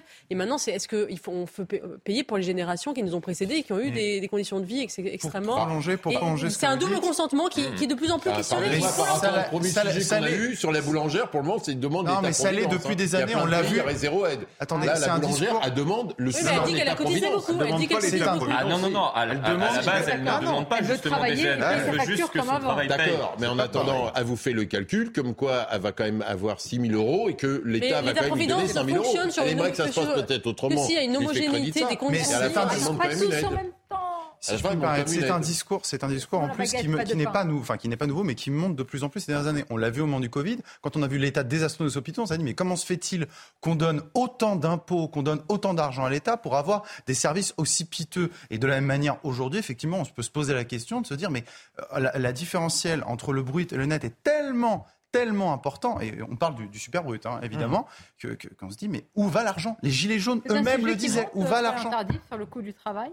Sur, en tout cas, euh, l'acceptabilité de, l'impôt et, justement sur euh, la manière dont, est géré, euh, dont sont gérées les, les, dépenses publiques. En tout cas, Emmanuel Macron souhaitait euh, s'y attaquer au tout début de son premier quinquennat. Forcé de constater que la fameuse révolution euh, annoncée n'a pour l'instant pas eu lieu. Et Parce que l'État est de plus en plus obèse et malheureusement on a. C'est un débat d'économistes par rapport à la compétitivité. C'est la compétitivité de notre pays par rapport à l'Allemagne notamment. C'est le rapport coût du travail en France, coût du travail en Allemagne, le coût des délocalisations. Euh, moi, je, suis quand même atterré qu'une partie de la gauche donne comme solution alternative à l'allongement de, la, de, de, de, le report de l'âge légal, le, enfin, l'augmentation des cotisations. Euh, pas enfin, c'est, sur quelle planète vivent-ils C'est la position, euh, c'est une partie de la, la, position du PS. Hein, et de mais le, sujet, augmenter les cotisations, comme si on pas Philippe n'est pas d'accord avec lui-même souvent. Mais si, si, mais je suis très d'accord avec moi. Le sujet, c'est que ce débat, le sujet, ce débat-là, par exemple, dans le cadre d'un référendum, y compris par rapport aux questions qui mm. ont été posées dans le sondage par l'IFRAP, ça peut être intéressant de se dire qu'est-ce que les gens font un arbitrage entre pouvoir d'achat, euh, durée du travail, euh, durée de nombre d'années de cotisation. Je pense que ce n'est pas un débat médiocre. Voilà, en tous les cas, pas un débat le débat s'est tenu ici. C'est déjà pas mal. On va continuer à le faire parce que c'est parti pour durer. On aura l'occasion d'en reparler. Je vous remercie d'avoir été avec nous. C'était un plaisir. Merci beaucoup. Merci Sonia. Restez avec nous si vous le souhaitez. Je l'espère pour nos émissions. Si à 5 on a un débat si intense, on peut s'imaginer à 68 millions le débat. Eh ben, ça serait un beau débat. Derrière l'écran là une très bonne chose. Beaucoup de gens qui débattent et, je vous remercie d'ailleurs pour la fidélité. Ils nous suivent euh, tous les jours à midi, donc à demain avec grand plaisir.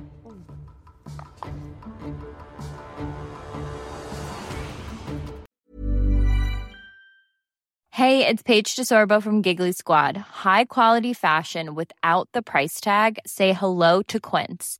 I'm snagging high-end essentials like cozy cashmere sweaters, sleek leather jackets, fine jewelry, and so much more. With Quince being 50 to 80% less than similar brands And they partner with factories that prioritize safe, ethical, and responsible manufacturing. I love that. Luxury quality within reach. Go to quince.com slash style to get free shipping and 365 day returns on your next order. Quince.com slash style.